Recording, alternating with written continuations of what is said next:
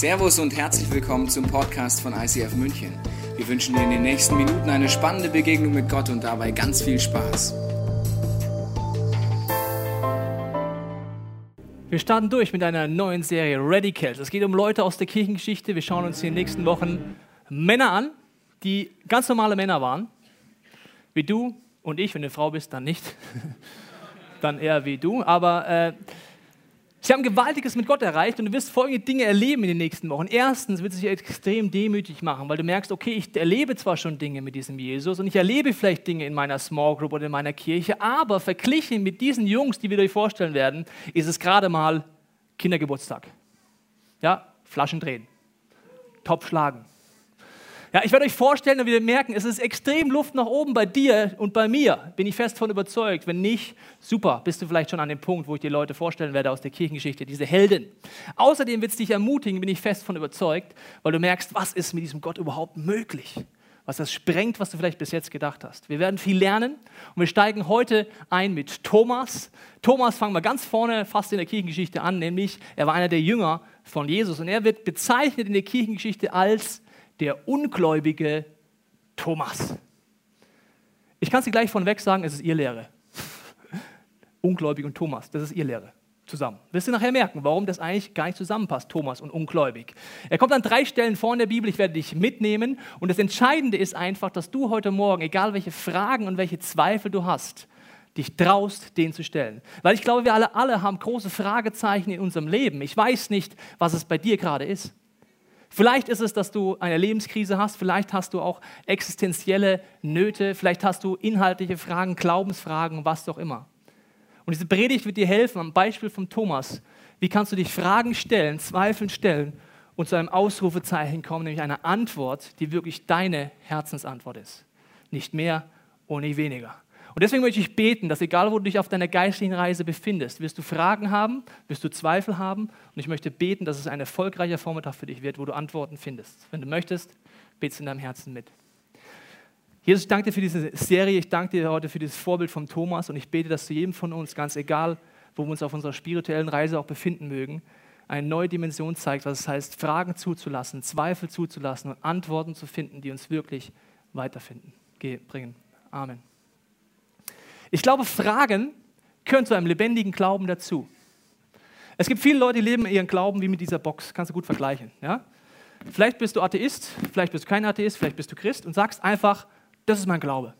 Ich kann es dir erklären, es gibt einfach so Grenzen, es gibt schwarz, es gibt weiß und es gibt einen Deckel. Das ist Gott. Willst du ihn kennenlernen? Ja? Ich schenke dir Gott. Hier. Ja? Das Problem ist, soll ich dir sagen, Gott passt in keine Box rein passt auch nicht in deine Gedankenbox rein. Wir alle haben aber irgendwelche Bilder, wo wir ihn irgendwie einsperren, unterbewusst oder bewusst und sagen, ich habe es vielleicht verstanden oder was auch immer. Fragen würde bedeuten, den Deckel wegzunehmen und sagen, gibt es da noch mehr? Ist da noch mehr? Und sobald du aus deiner Box rauskommst, werden Zweifel kommen, weil du aus dem gewohnten Gebiet ausbrichst. Vielleicht sagst du auch, Mensch, also so eine kleine Box habe ich nicht. Ja, so eine. Ha, ich bin schon ein Glaubensheld, kann man schon sagen. Also hier, das ist Gott übrigens, ja, also pff, schon, also ich bin schon echt ein guter, guter Christ, bin ich auch und so, ja. Trotzdem, heute Deckel weg.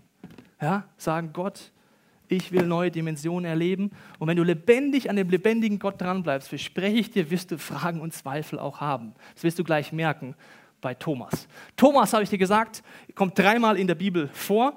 Wir wollen gleich mal einsteigen in die erste Stelle, Johannes 11. Und äh, Thomas war ein Pessimist. Die Situation ist folgende.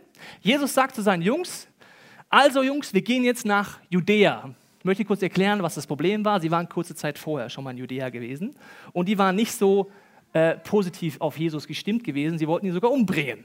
Und die Jünger auch. Hast du die Situation? Und jetzt sagt er zu seinen Jungs, Mensch, ich habe eine gute Idee. Wir gehen nach Judäa. Hä? Hm? Du siehst in der Bibel einfach unterschiedliche Typen waren mit Jesus zusammen, waren unterschiedliche, waren Jünger, waren Schüler von ihm, haben gesagt, wir wollen lernen, wie man mit Gott lebt. Und unterschiedliche Typen reagieren unterschiedlich. Ich denke, der Petrus hätte wahrscheinlich so reagiert, hätte gesagt, jawohl, Judäa, da gibt es Gegenwind. Da kann Jesus mal sich seine Muskeln zeigen, Autorität machen. Wir werden Wunder erleben. Petrus, ja? Okay? Die anderen haben vielleicht nicht reagiert und jetzt lese ich dir mal vor, wie unser Freund Thomas reagiert. Johannes 11, Vers 6. Lasst uns mit Jesus nach Judäa gehen und dort mit ihm sterben.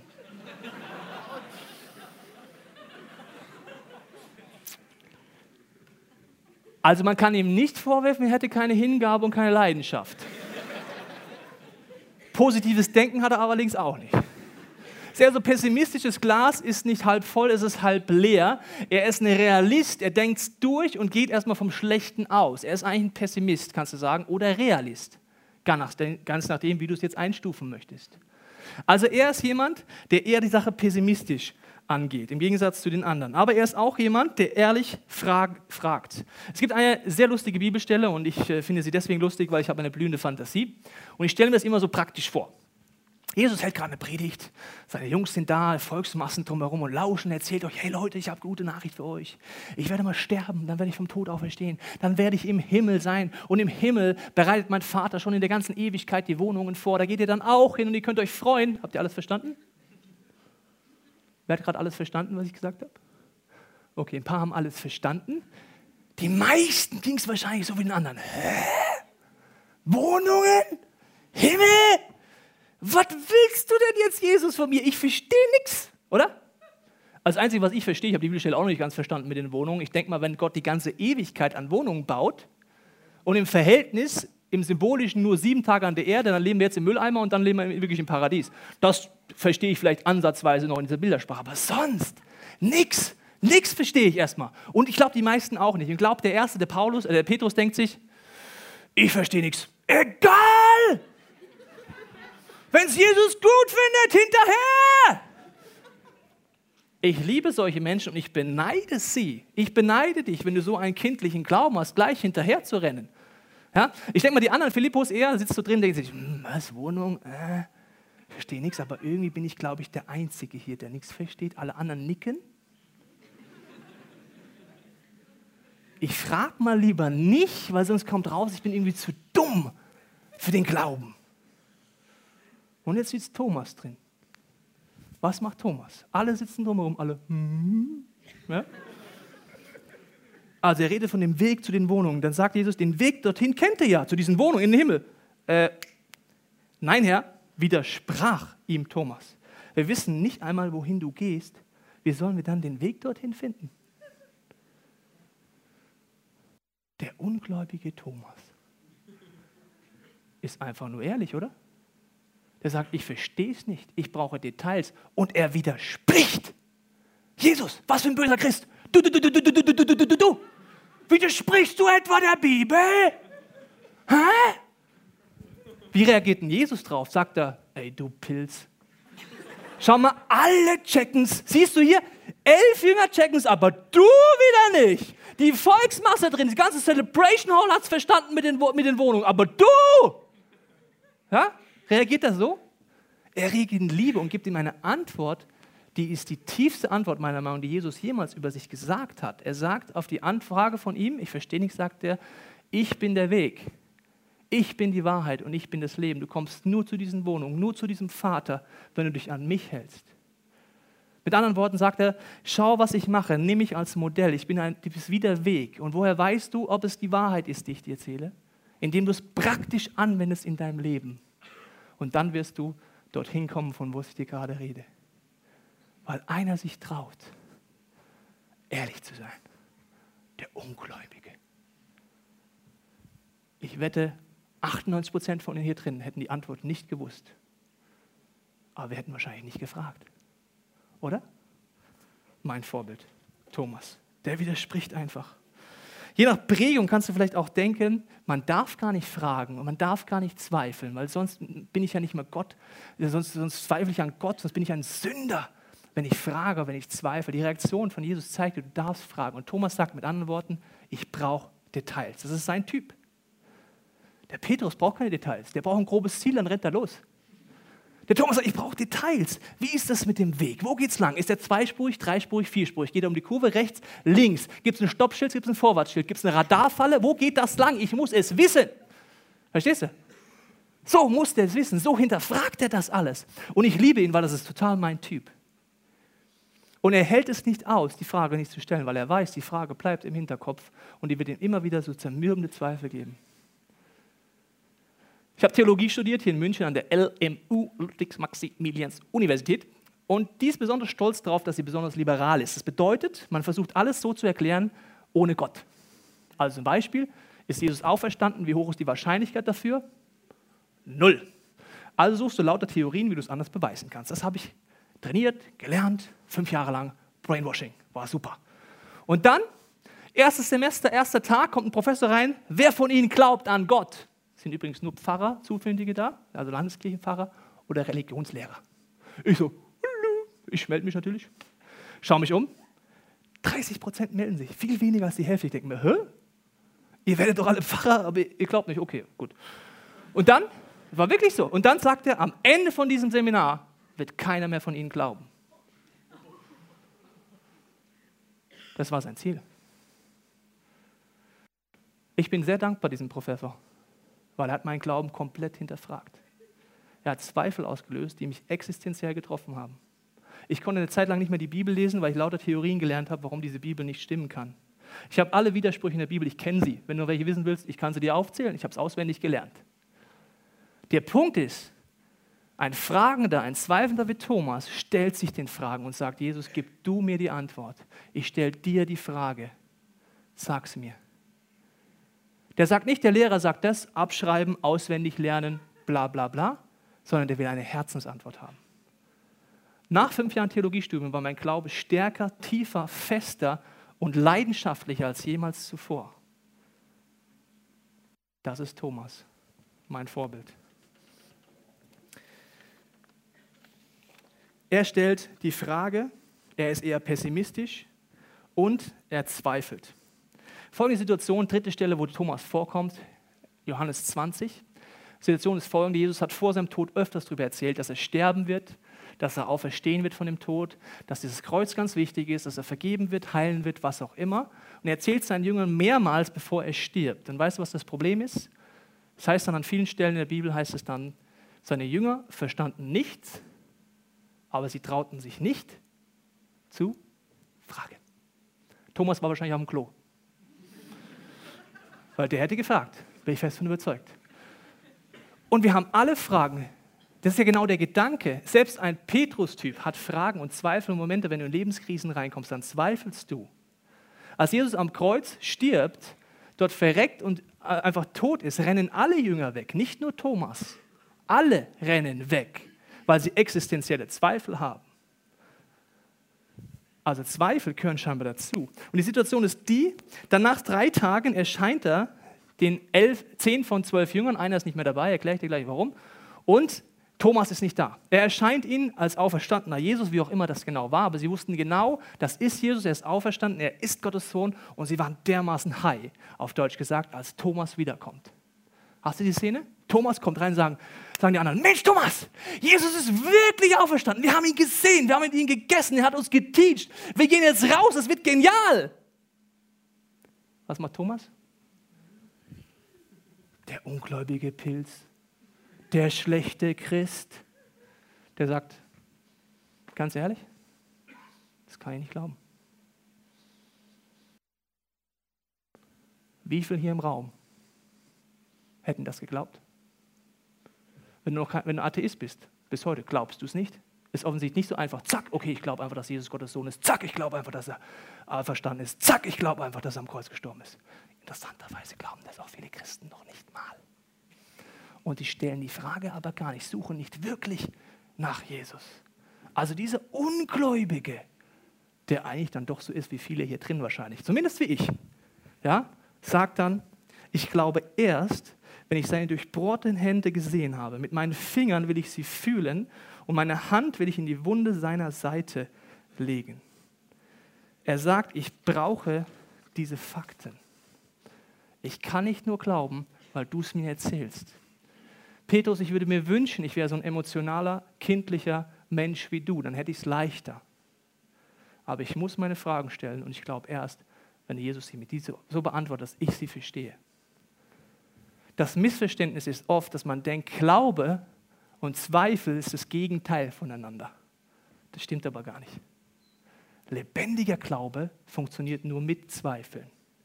Weil, wenn du deine Box verlässt, immer wieder neu, und das bleibt, liebe Freunde, das wirst du auch die nächsten Wochen der Kirchengeschichte merken, immer als Christ so. Immer wieder raus aus der Box. Immer wieder in neues Land rein, neue Glaubensschritte, was auch immer. Dann merkst du, Zweifel gehören irgendwie dazu. Martin Luther, einer meiner Vorbilder der Kirchengeschichte, hat eine Reformation in Europa ausgelöst. Wie hat er das gemacht? Er hat gezweifelt. Er hat Fragen gestellt, stimmt das, was mir gerade die katholische Kirche hier erzählt? Und das Problem ist, heute sagen wir, Mensch, Martin, was stellst dich denn so an? Das steht doch alles in der Bibel mit Gnade und so weiter. Was ist denn dein Problem? Problem war, er war der Einzigste. Alleine war der. Ganz alleine. Und alle haben gesagt, du spinnst, das ist vom Teufel. Er hat gerungen, hat gezweifelt, hat gefragt. Und wenn du den Film Luther noch nicht angeguckt hast, ich empfehle ihn dir. Er liegt immer wieder vor Gott und sagt, Gott, ich weiß nicht, ob es der richtige Weg ist. Ich spüre es irgendwie. Und dieses Zweifeln hat ihn immer weiter gebracht, weil er an Jesus dran geblieben ist. Wenn du Großes mit Gott vorhast, ist gut, immer wieder mal zu zweifeln. Dass du dir wieder die Bestätigung holst von Gott, dass das dein Weg ist. Erst recht, wenn du ein Thomas bist, wie ich. Abraham, einer der großen Leute im ersten Teil der Bibel, hat eine große Vision. Er soll sein Land verlassen und abgefahrene Glaubensschritte gehen. Was braucht er? Der braucht immer wieder eine Bestätigung. Geh weiter, geh weiter, geh weiter. Zweifel und Glaube sind eher wie Geschwister, nicht wie Gegenpaare, die gemeinsam vorwärts gehen. Sind keine Gegenpole. Er hat an Jesus geglaubt, aber er hatte Zweifel. Ich glaube, die entscheidende Frage ist, wie gehst du gut mit Zweifeln um? Ich möchte dir zwei Möglichkeiten vorstellen. Wie gehst du gut mit Fragen um? Die eine ist Judas. Judas ist einer der zwölf Jünger gewesen und es gibt Quellen, die sagen, dass Judas von seiner Geschichte her den Traum hatte, dass der Messias kommt, also der Retter, der die Juden von der römischen Besatzung befreit. Das war sein Ziel. Er dachte, Jesus kommt jetzt, um mit Gewalt die römische Herrschaft wegzunehmen. Und jetzt macht er das einfach nicht. Der redet über Liebe, der redet über ein Opfer, der redet über das Kreuz. Und er macht es einfach nicht. Und eine Quelle sagt, Judas denkt sich dann irgendwann, okay, wie schaffe ich es, mal Jesus ein bisschen einen Kick in den Hintern zu geben, dass er mal wirklich aktiv wird und die Römer hier mal wegräumt. Ich verrate ihn einfach. Und wenn ich ihn verrate, dann muss er. Schlaues Kerlchen, gell? Dann muss er was machen. Das Dumme ist, Jesus wird gefoltert, er wird gekreuzigt und er stirbt. Und wie geht Judas jetzt damit um? Mit seinen Zweifeln, er hat es für Geld verraten und so weiter. Wie geht er damit um? Er geht in die Isolation. Er rennt weg. Er ist alleine mit seinen Zweifeln. Das Zweite ist, er wartet nicht, ob er eine Antwort kriegt und er stellt die Frage auch gar nicht, sondern er bringt sich um. Wenn du, erst recht, wenn du ein Thomas bist, aber auch die Petrus-Typen unter uns, wenn du Fragen und Zweifel nicht zulässt und wegdrängst, werden sie auf irgendeine Art im Hinterkopf anfangen, dein Glauben ein bisschen zu töten. Bin ich fest von überzeugt. Die andere Reaktion ist eine andere. Thomas. Er hat Zweifel, er hat Fragen. Was macht er? Erstens, er spricht sie offen und ehrlich an. Er sagt, ich kann das nicht glauben. Zweitens, er bleibt bei den Jüngern. Er sagt, ich bleibe in der Gemeinschaft, ich möchte in der Kirche bleiben, ich möchte hier sein. Und die Kirche ist eigentlich unterm Strich in Gemeinschaft von Leuten, die im Glauben vorwärts gehen und sich Zweifel stellen. Das ist eine lebendige Kirche. Er bleibt da und er wartet acht Tage lang. Sagst du, acht Tage ist ja nichts, wenn du es vorher weißt, schon, aber acht Tage können ewig sein für dich. Vielleicht bei dir, wenn du in einer Lebenskrise gerade bist, wenn du einen Job verlierst, wenn du einfach denkst, wo ist Gott gerade in meinem Leid oder was auch immer, können acht Tage, acht Wochen oder acht Monate oder was auch immer eine ewig lange Zeit sein, bis die Antwort kommt. Judas hätte nur drei Tage warten müssen. Nur drei Tage auf eine Antwort. Dann hat er erlebt, wie Jesus vom Toten aufersteht, wie er ihn vergeben würde, wie er ihn heilen würde, wie er ihm Neuanfang geben würde. Aber er traut sich nicht, die Frage zuzulassen, die Zweifel zuzulassen, die Ängste zuzulassen und zu warten. Ich möchte dich einladen, dir zu überlegen, willst du die Fragen Jesus stellen? Weil ich zeige dir, wie Jesus hier reagiert. Er erscheint dann nochmal nach acht Tagen und sagt dann, leg deine Finger auf meine durchbohrten Hände, Thomas. Gib mir deine Hand und leg sie in die Wunde an meiner Seite. Zweifle nicht länger, sondern glaube. Jesus geht auf all seine Bitten ein und die Reaktion von Thomas finde ich atemberaubend. Weißt du, was er dann als Antwort sagt? Er sagt nur Folgendes. Thomas antwortete, mein Herr und mein Gott. Er sagt, ich habe mich die Zweifel, die Frage gestellt. Ich habe eine Herzensantwort bekommen. Jetzt bist du nicht nur mein Gott, jetzt bist du mein Chef. Egal was du möchtest, ich werde es tun. Eine größere Form der Liebe, sagt Jesus, gibt es nicht, als wenn man sagt, ich gebe mein Leben dafür, dass Menschen wieder Gott kennenlernen können. Dieser Thomas, dieser ungläubige Thomas entscheidet sich, Jesus der Chef sein zu lassen.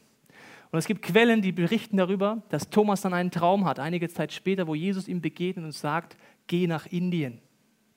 Schau dir mal die Landkarte an. Ohne Flugzeug, gell? schon klar, vor 2000 Jahren und so weiter. Von Jerusalem läuft er wie ein Duracell-Männchen bis nach Indien. Er geht weiter als all die anderen Jünger. Er führt mehr Menschen zum Glauben als all die anderen Apostel laut der Kirchengeschichte. Der Ungläubige der Zweifler, weil er Herzensantworten bekommen hat. Und er ist dann unterwegs in Indien und er geht große Schritte, fehlt es die Zeit, das genau auszuführen, aber er kommt an den Punkt, wo dann eine äh, Priesterin des Sonnengottes ihn gefangen nehmen lässt, weil sie sagt, du predigst immer diesen Jesus und das kann er nicht sein. Und sie nimmt ihn gefangen und die Leute sagen zu ihm, bete diesen Sonnengott an oder du wirst sterben. Thomas, der Zweifler, der Ungläubige. Weißt du, was er antwortet? Es gibt nur einen Gott. Und der ist Jesus. Die Priesterin nimmt den Schwert, sticht ihn ab vor allen und er stirbt als Märtyrer in Indien. Sein Grab kannst du heute noch da besuchen. Hier siehst du das Bild. Ich glaube, jede Frage, die du zulässt, jeden Zweifel, den du zulässt, wenn du durchgehst, wirst du Herzensantworten bekommen. Und erst recht, wenn du ein Thomas-Typ bist, dann brauchst du das. Aber Thomas-Typen laufen mal, wenn sie laufen, wie Duracell-Häschen. Warum halte ich seit sieben Jahren durch, Kirche zu bauen, was nicht immer schön ist und nicht immer einfach ist? Weil ich mich traue, jeden Zweifel, jeden Fragen zu meinem Jesus zu bringen. Ich weiß nicht, wie er dir antworten wird. Durch ein Buch, durch einen Gedanken, indem du die Bibel liest, indem du einen Blitzgedanken hast, was auch immer, aber er wird dir immer antworten. Das ist meine Erfahrung. Die Lied, Band wird jetzt ein gesungenes Gebet spielen und ich lade dich ein, einfach mit Jesus ehrlich zu werden. Wenn du diesen Jesus nicht kennst, wenn du sagst, ich habe das noch nie erlebt, ob der wirklich Gottes Sohn bist, dann sei einfach ehrlich in deinem Herz mit deinen Zweifeln, mit deinen Fragen und sag es ihm. Wenn du mit Gott unterwegs bist, auch dann kannst du sagen, okay Jesus, hier stehe ich, ich bin gerade in der Krise, in dieser Krankheitsphase, ich verstehe dich gerade nicht, ich habe Fragen, ich habe Zweifel, aber bitte zeig mir, was du darüber denkst, gib mir eine Antwort. Aber vielleicht bist du auch an einem Punkt, wo du sagst, okay, ich lebe schon mit Jesus und ich merke, ich möchte eigentlich diese Entscheidung treffen, die Thomas trifft, die sagt, mein Herr und mein Gott. Du darfst mein Chef sein. Ich will auch jemand werden, trotz meiner Fragen und meiner Zweifel, der in der Kirchengeschichte Geschichte schreibt, in meinem Umfeld, damit Menschen diese Liebe erleben. Nimm einfach diese Zeit, das gesungene Gebet zu deinem Gebet. Red mit Jesus drüber, was dir jetzt wichtig ist. Mit all deinen Fragen, mit deinen Zweifeln, authentisch. Er kann damit umgehen, er will damit umgehen, weil er weiß es eh schon, wie es in deinem Herzen aussieht.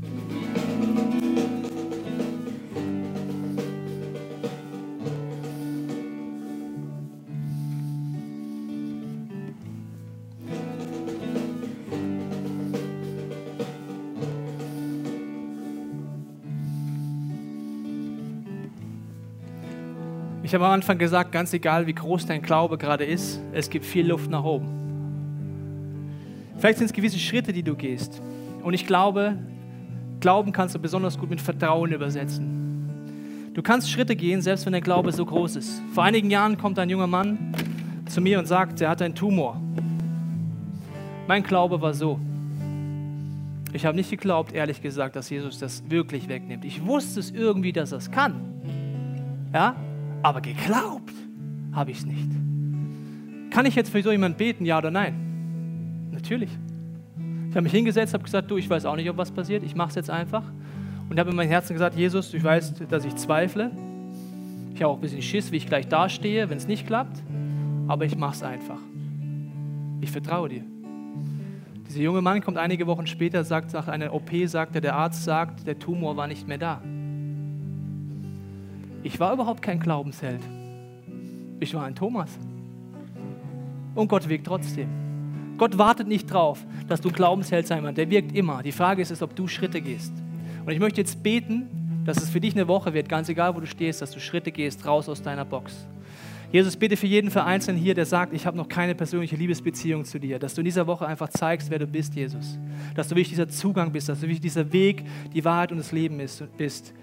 Und dass man nur zu diesem Vater, zu diesem Gott im Himmel kommt, wenn man diesen Weg von dir geht. Und ich bitte, dass du jedem Einzelnen von uns zeigst, was das tiefer bedeutet. Dass unsere Prägung, unseren Glauben neu hinterfragst und dass du uns hilfst, dir einfach den Vertrauensschritt zu gehen und sagen, Jesus, ich habe eine Frage. Ich weiß keine Antwort. Dass wir einfach wir selber sind, authentisch sind in allen Beziehungen, mit unseren Freunden an der Arbeitsstelle, in der Kirche, überall. Und ich bete für diese Kirche, dass es eine Kirche wird, die einfach für jeden Typ Platz hat. Für Petrus-Typen, die vorne wegpreschen, sagen, jawohl, es geht vorwärts. Für fragende Thomas-Typen, die Zweifel haben, aber die, wenn sie Herzensantworten gefunden haben, laufen wie ein Duracell-Häschen. Jesus, ich danke dir für diese Woche und wir wollen einfach das als Schlussgebet nochmal singen, jeder, der möchte es. Mein ganzes Leben gehört dir, so wie Thomas gesagt hat, mein Herr, oh mein Gott. Wenn du möchtest, kannst du das zu deinem Gebet machen und zum Abschluss nochmal mit uns singen. Wir hoffen, dass dir diese Predigt weitergeholfen hat. Wenn du Fragen hast, kannst du gerne an info at icf-moenchen.de mailen und weitere Informationen findest du auf unserer Homepage unter www.icf-moenchen.de.